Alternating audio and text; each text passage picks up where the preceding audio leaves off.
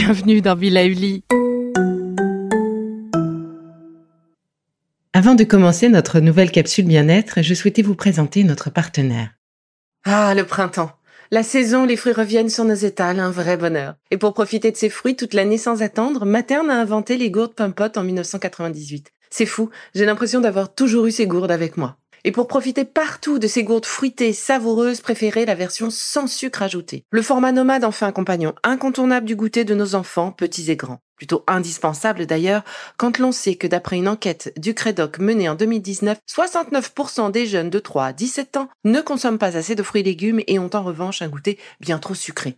Avec une gourde pomme pote sans sucre ajouté, vous leur apportez une portion de fruits Notea au Nutri-Score bien entendu. Et saviez-vous qu'en plus Pompot est engagé pour des vergers éco-responsables et que ces gourdes sont fabriquées en France? Alors foncez pour découvrir des recettes de plus en plus audacieuses et toujours aussi délicieuses. Bonjour à tous. Aujourd'hui, je suis ravie d'accueillir Jean-Gabriel Cos, qui est l'auteur d'un livre qui m'a beaucoup plu, en fait, qui m'a beaucoup surprise aussi, L'étonnant pouvoir des couleurs aux éditions J'ai lu. C'est pour moi aussi un plaisir, ma chère Isabelle, d'être avec vous aujourd'hui. Dites-moi, Jean-Gabriel, avant de, parler des couleurs, j'aimerais bien euh, en savoir un peu plus sur vous. Qui êtes-vous? Et Je ne sais pas, personne ne sait qui il est. Ah. Euh, moi, je suis, en fait, je suis designer hum, spécialisé dans, dans la couleur, mais au départ, j'étais designer comme beaucoup de designers. Je travaillais la couleur plutôt sur les tendances. Et je suis devenu un peu spécialiste des couleurs par hasard, parce qu'on m'a demandé, enfin, c'est le professeur Marcel Ruffo, pédopsychiatre, qui refaisait les chambres de son hôpital à Marseille, à l'espace Arthur, et qui m'a demandé qu'est-ce qu'on met comme couleur dans la chambre d'un enfant dépressif? Ou qu'est-ce qu'on met comme couleur dans un réfectoire avec des jeunes filles anorexiques? Et là, on sort de la mode, c'est le top, c'est le chocolat, c'est le bleu canard, on se dit, il y a peut-être des choses parce qu'on sait tous que le bleu, ça, ça, ça, calme, que le rouge, ça excite. Voilà. Et donc, je me suis dit, mais, mais qu'est-ce qu'on met comme couleur? Et euh, moi, comme tous les designers, enfin, tous mes amis designers, personne n'en avait la moindre idée. Et j'ai découvert que les scientifiques avaient énormément travaillé le sujet et qu'il y avait un fossé entre nous, designers, et les scientifiques, et que j'ai voulu combler. Donc, qui je suis? Euh, quelqu'un qui essaie de vulgariser les données sur les couleurs et qui essaie de dire aux gens que la couleur, ça fait du bien. Les couleurs font du bien, effectivement, dans la vie. Et euh, dans votre livre, L'étonnant pouvoir des couleurs, vous nous dites que les couleurs arrivent un peu euh, comme un sujet à partir des années 2000. Mais avant, il se passait quoi? Alors, on n'était pas en noir et blanc. La couleur, pendant très longtemps, a été très importante. Jusque même les années 80, euh, regardez euh, euh, les maisons de campagne, nos grands-parents, il y avait des papiers peints fleuris du sol au plafond, tout le monde était habillé en couleur, donc on vivait vraiment dans la couleur. Donc la couleur était absolument partout. Les voitures, trois voitures sur quatre en, dans les années 50 étaient rouges, vertes ou bleues. Aujourd'hui, trois sur quatre sont noires, grises ou blanches. Donc pourquoi la couleur est devenue un sujet C'est parce qu'on s'est tellement rendu compte qu'il n'y en avait plus qu'on s'est dit tiens, c'est joli les couleurs, on les redécouvre. D'accord. Donc, euh, ça vient de là, le, bah les années 2000 et la couleur. Exactement. Enfin, la couleur a toujours, voilà, elle a juste disparu pendant pendant quelques décennies. Elle est en train de réapparaître assez fortement parce qu'on se rend compte euh, dans tous les domaines qu'on en a foncièrement et fondamentalement besoin. Alors, on en a besoin, euh, mais du coup, est-ce qu'on peut dire que tous les êtres vivants sur la planète sont sensibles aux couleurs ou c'est quelque chose qui nous appartient, nous humains? Alors, euh, tous les êtres euh, vivants, non, parce que déjà, tous ceux qui n'ont pas de système visuel ne sont pas forcément sensibles aux couleurs, mais tous ceux qui ont un système visuel sont effectivement sensibles aux couleurs. On, a longtemps cru que des animaux, par exemple, comme les, comme le, que les taureaux, vous voyez, en noir et blanc. Ou, oui. Voilà, on a longtemps cru ça. Euh, on mettait une cape rouge parce que c'était pour cacher les taches de sang. Ça n'avait pas d'autre vertu que ça, que le taureau. C'était juste pour que le spectacle soit plus joli. On se rend compte aujourd'hui que même, même les taureaux ne voient pas en noir et blanc, ils voient en couleur. Ils voient très très bien dans les jaunes, par exemple. D'ailleurs, depuis qu'on sait ça, il n'y a plus un taureau qui s'habille euh, en habit de lumière jaune en or, parce que, parce que les taureaux les voient trop visibles. Donc tous les animaux ont une perception des couleurs. Mhm. Beaucoup d'animaux ont des perceptions des couleurs dans les ultraviolets, un peu plus haut euh, sur, le spectre. Prenez par exemple une jolie marguerite. Nous, on la voit jaune avec des pétales blanches. Mhm. Mais une abeille ne verra pas les pétales blanches, elle les verra couleur ultraviolette, ce qui ne veut rien dire pour nous. On n'a pas l'imagination pour imaginer ce que peut être cette couleur. On a des lumières ultraviolettes, mais c'est pas vraiment cette couleur. C'est une couleur que que l'on ne peut pas imaginer. Et euh, les abeilles voient très bien dans les ultraviolets. Les chauves-souris, mmh. de l'autre côté du spectre, voient très bien dans les infrarouges. Nous, nous émettons de l'infrarouge. On nous voit, elles nous voient infrarouge.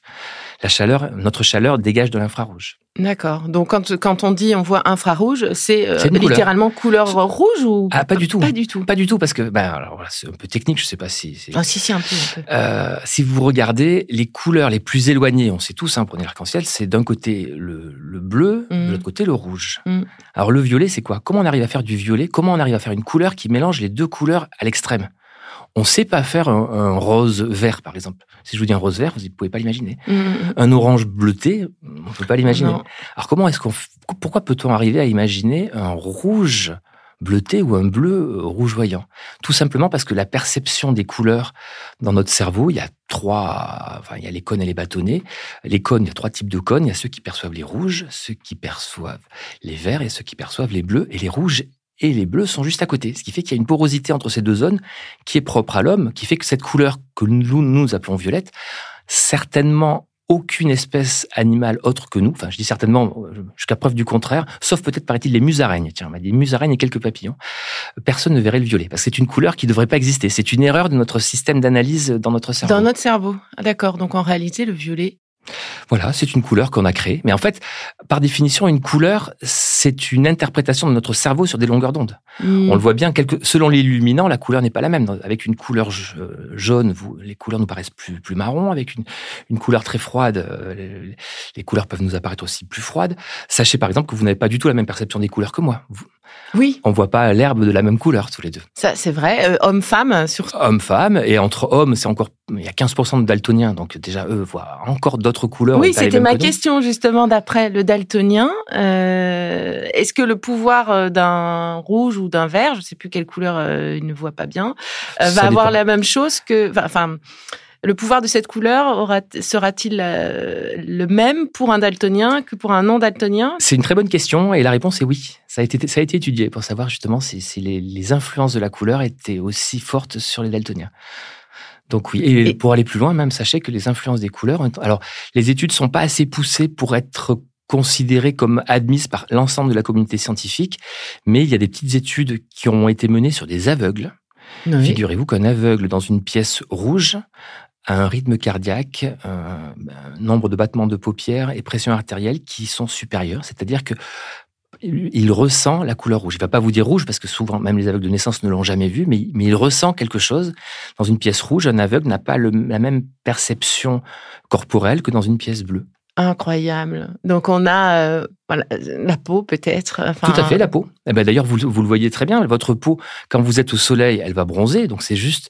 Euh, et qu'est-ce que c'est? C'est la lumière. La lumière, c'est l'ensemble des couleurs en, couleur lumière. Et, votre peau est tout à fait sensible aux couleurs. Ça fait du bronzage. Elle est Malheureusement, notre peau est sensible aussi à une couleur que nos yeux ne voient pas, que ça, qui s'appelle les UV et qui mhm. peuvent nous donner des mélanomes et des cancers. Mhm. Mais bien sûr, notre peau est sensible à la couleur. Incroyable. On dort mieux dans, enfin, dans une chambre rouge, il y en a qui dorment mal. Oui, alors il y en a qui dorment mal, c'est-à-dire qu'eux sont pas sensibles, ils ont un... Alors là, le degré de sensibilité, on. Je ne sais pas dans quelle dans quelle mesure. Euh, pourquoi est-ce que des gens dorment bien, des gens dorment mal Ce qui est certain, c'est que dans une chambre rouge, on a plus souvent. Il y a eu une belle étude en Angleterre qui a été menée sur 2000 couples et qui euh, leur demandait quelle était la fréquence de leur rapport sexuel, était la, quelle était la couleur dominante dans leur chambre à coucher. Et euh, ceux qui dorment dans des chambres rouges ont, je ne sais plus exactement, je crois que c'est 3,5 euh, rapports par semaine. Donc quelque part après derrière ils ont un, sommeil beaucoup plus naturel. oui. Ils prennent leur somnifère avant de se coucher, alors que ceux qui sont dans une chambre blanche sont à 1,5 un et demi Bon, bah, vous connaissez la couleur à donner à votre, à votre chambre en fonction de ce que vous souhaitez. rouge, ou même mieux que le rouge, il y a le mauve, figurez-vous. Ça m'a très surpris ça, parce que je pas, je n'imaginais pas le mauve là, mais dans cette étude, c'est le mauve qui apparaît comme étant la couleur qui donne le plus envie, de. Ah, le mauve. Alors, le mauve, c'est bien un violet clair, hein C'est ça, mm. exactement. Ah oui, le mauve, c'est surprenant. J'aurais plutôt, oui, pensé à des couleurs très euh, plutôt sombre en fait. Oui, moi aussi. Mais écoutez, le mauve, voilà. Étude en Angleterre, c'est peut-être les Anglais qui sont plus sensibles. On va vérifier en France, mais en tout cas, le rouge a l'air. Euh, ah, le rouge marche très bien. Le, rouge marche, très, marche très bien. D'ailleurs, si vous regardez tout ce qui est autour de la symbolique de la sexualité, il y a beaucoup, beaucoup, beaucoup de rouge. Les, lumières des maisons closes étaient rouges. Oui. Beaucoup de divans rouges. Le rouge est la couleur, par définition, qui éveille la sexualité. Le rouge à lèvres. Le rouge à lèvres, oui. Et vous savez pourquoi le.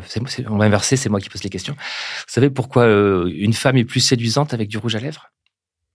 Euh, bah, je ne sais pas, mais je vais, oui, dites-moi, dites-moi. Alors, je, je, je, vais je suis désolé pour, pour, pour, vos auditeurs parce que je vais sortir du romantisme. Ce que je vais vous dire n'est absolument pas romantique. Ah, c'est purement euh, primitif. C'est notre cerveau primaire, en fait, qui, quand il voit une femme avec les rouges, les lèvres rouges, inconsciemment la considère comme féconde. Ah. Sachez que notre lointaine grand-mère euh, Lucie, en période d'ovulation, avait les lèvres labiales et génitales beaucoup plus rouges ce qui veut dire que c'était pas le moment d'aller chasser le mammouth.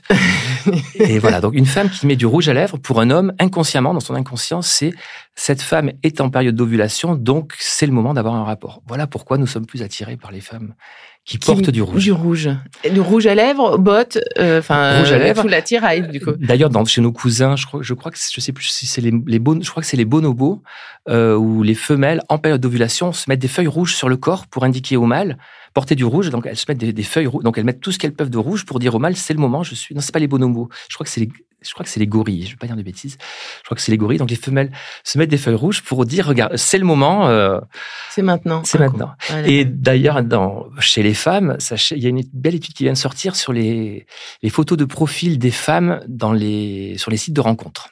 D'accord. Alors sachez que les femmes euh, qui sont sur des sites euh, où elles recherchent le, euh, une, amitié très temporaire, elles sont souvent habillées en rouge, alors que celles qui recherchent le grand amour sont beaucoup plus habillées dans des couleurs pastel, des verts pastels, des roses, des couleurs comme ça, et beaucoup moins en rouge, et quasiment pas en rouge d'ailleurs. Donc, mesdames, inconsciemment, vous aussi, selon, selon ce que vous recherchez, vous allez plus ou moins vous habiller en rouge. Oh là là, notre inconscient nous fait faire des choses malgré nous, à l'insu de notre plein gré. Exactement. Et alors, justement, euh, il y avait une autre anecdote dans, le, dans votre livre qui m'a euh, qui m'a bien plu. Euh, donc, je suis nutritionniste, bien manger, c'est important pour moi. Et j'étais surprise par cette histoire du chocolat chaud que l'on va euh, apprécier d'une façon plus, ou moins agréable ou voilà en fonction de la couleur de la porcelaine dans laquelle il est servi. Absolument et ça c'est assez récent et tous les, maintenant tous les tous les grands chefs qui, prennent conscience de l'importance du contenant vont travailler justement sur des couleurs parce qu'il paraît qu'il y a des couleurs qui marchent mieux que d'autres selon selon ce qu'on va manger. Euh, aussi pour les régimes. Sachez par exemple que si vous avez une assiette blanche que vous vous servez du riz blanc, vous allez remplir l'assiette parce que vous aurez toujours l'impression qu'elle est vide. est vide On vous donne une assiette noire, vous allez prendre deux fois moins de riz inconsciemment parce que avec juste une, louche de riz, votre assiette est déjà bien pleine. Mmh. Des spaghettis bolognaises, il faut pas les servir dans une assiette rouge parce que vous allez en mettre, vous allez remplir votre assiette, alors que dans une assiette verte, la couleur euh, complémentaire vous posez, vous allez mettre beaucoup moins de spaghettis bolognaises pour ceux qui cherchent à faire le régime. À faire du régime. Ah ça c'est intéressant. Ah, je vais, euh, je vais approfondir le sujet. C'est White Watcher qui a pas mal travaillé sur le sujet. C'est vrai. Oui. Ah, mais je vais aller regarder parce que j'avais pas notion de tout ça. Ça me plaît bien cette idée de, passer par les couleurs et par la forme des assiettes. Ça, je, connaissais, mais les couleurs des assiettes, je ne connaissais pas. Et inversement, si vous, si vous voulez bien manger, la couleur qui vous ouvre l'appétit et qui vous donne plus envie de manger, c'est le rouge les nappes carreaux euh, Vichy rouge et blanche euh, de nos, de, nos aïeux. C'était vraiment ça. Ça vous donne envie de manger quand il y y a du rouge. Alors on ne sait pas trop si ça vient du sang ou pas, mais ce qui est certain, c'est que voilà, sur, sur une nappe rouge, vous allez beaucoup plus manger et pas forcément de la viande. Hein. vous allez vraiment beaucoup plus manger. D'ailleurs, les restaurants, il y a eu des, des, il y a eu des tests qui ont été faits sur des restaurants qui ont été repeints en rouge et on a comparé quelle était l'addition moyenne mm. par nombre de clients. Et effectivement, dans un restaurant rouge, vous allez prendre un dessert que vous auriez peut-être pas pris dans un restaurant blanc, encore moins dans un restaurant bleu, qui est par définition la couleur anti-alimentaire. Le bleu, c'est le light, c'est voilà quand on quand on peut se faire du bien à son corps, à sa santé, mais on n'est pas, on mange pas dans du bleu. Le bleu, c'est il y a aucun aliment bleu. Donc euh, vous cherchez. Oui, vous voyez les yeux qui cherchent. Il y a une tarte, peut-être, je crois, tarte au, au myrtille. on va dire que c'est un peu bleu, mais c'est un bleu très foncé. Sinon, il n'y a pas d'aliment bleu. Ouais, c'est vrai. D'accord, donc pas, pas de bleu. Alors, euh, Jean-Gabriel, la, saison euh, chez Bill sur laquelle euh, je travaille, c'est ce mois de novembre, l'importance de se recentrer, l'importance de faire le point sur soi pour préparer ben, l'hiver et puis surtout euh, les saisons qui arrivent et qui vont nous faire exploser euh, les, nos bourgeons, le printemps, l'été. Et donc, euh, dans ce moment où on est plus tourné vers nous, où il est important de se recentrer, est-ce que vous avez une idée des couleurs qui seraient intéressantes, qui pourraient nous aider à le faire? Alors, soit à porter, soit on repeint notre salon s'il faut, mais... Alors, je vais vous faire une double réponse. Mmh. Réponse pour l'ensemble des gens en général sachez que notre inconscient nous pousse à chercher les couleurs de la nature telles qu'elles étaient à l'époque où on vivait dans la, nature. Les bruns, les roux, par exemple, on, adore les porter en automne. Bizarrement, on a moins envie de, porter du brun au printemps parce que les feuilles ne sont pas de cette couleur. Mmh. Les, feuilles d'automne, on aime la couleur des feuilles d'automne en automne plus qu'en été. Euh, les couleurs très très peps, très très, très vives que l'on peut trouver sur les fleurs en été, on a peut-être moins envie de les porter en hiver. Donc on a de façon inconsciente, on suit tous plus ou moins le rythme euh, de la nature. Uh-huh. On est beaucoup plus habillé en couleur l'été que l'hiver. Oui, c'est vrai. Ça, c'est d'un point de vue général et c'est normal et c'est comme ça. Par contre, d'un point de vue individuel, sachez que les pires des couleurs qui soient, c'est les couleurs qu'on ne remarque pas, les couleurs qui, ne, ne, qui ne nous font rien, qui ne nous disent rien. Alors, le noir, par exemple, il y a une grande mode du noir, on porte du noir, on se cache dans le noir, mm. mais le noir ne nous aide d'aucune façon. Donc, mon conseil, c'est, si vous avez envie d'une couleur, si demain vous vous levez, vous ouvrez votre placard, vous vous dites, j'ai une robe pistache, j'ai envie de la mettre, mettez-la. C'est que votre inconscient vous dit, cette couleur, elle va te faire du bien pour plein de raisons. On en parlera peut-être un peu tout à l'heure, mais chaque couleur a ses vertus et votre inconscient le sent et le sait et a besoin de ces couleurs. Donc, écoutez-vous. Mon conseil, c'est écoutez-vous écoutez ce que vous appelez votre bon goût, votre, votre, votre intuition, enfin, vraiment ce que vous ressentez, et surtout, ne vous mettez pas dans le cerveau des autres. C'est-à-dire, quand vous, vous reprenons cette robe pistache, vous êtes dans une boutique, vous la trouvez magnifique en vitrine, vous l'essayez. Si vous vous dites, est-ce que je me plais dans cette robe? Peut-être que vous allez l'acheter. Si vous vous dites, de quoi j'ai l'air dans cette robe? Mmh. C'est-à-dire, si vous vous mettez dans le cerveau de vos copains, vos collègues, etc., vous vous direz, oh non, là, je suis pas possible, là, je vais être, on, dirait un perroquet, et vous oserez pas l'acheter. Donc voilà, le, le vrai point, c'est écoutez-vous, n'écoutez pas les autres. Ne suivez pas les modes en général si elles vous plaisent pas. S'il y a une couleur qui est à la mode mais que c'est pas votre couleur, surtout n'y allez pas. Choisissez vos couleurs par rapport à vos propres goûts. On peut se faire confiance. Faites-vous confiance, absolument. Le, gimmick euh, absolu. Exactement. Oh là là, mais j'avais pas vu l'heure. Euh, c'est tellement passionnant de discuter avec euh, toi, Jean-Gabriel. on va devoir s'arrêter, malheureusement, mais on se retrouve très vite du coup pour un prochain épisode pour la suite de toutes ces aventures, de toutes ces informations sur le pouvoir des couleurs. C'est fini pour aujourd'hui, mais on se retrouve très vite, c'est promis, pour la suite du programme Be Lively. Si ce que je fais vous plaît, continuez de le noter et abonnez-vous pour ne louper aucun de mes futurs programmes. Et entre chaque podcast, vous pouvez aussi me retrouver sur mon compte Instagram, at Life, parce que la vie se vaut d'être vibrante. Et en attendant la prochaine capsule, surtout, continuez de prendre soin de vous, car c'est bon pour tout le monde.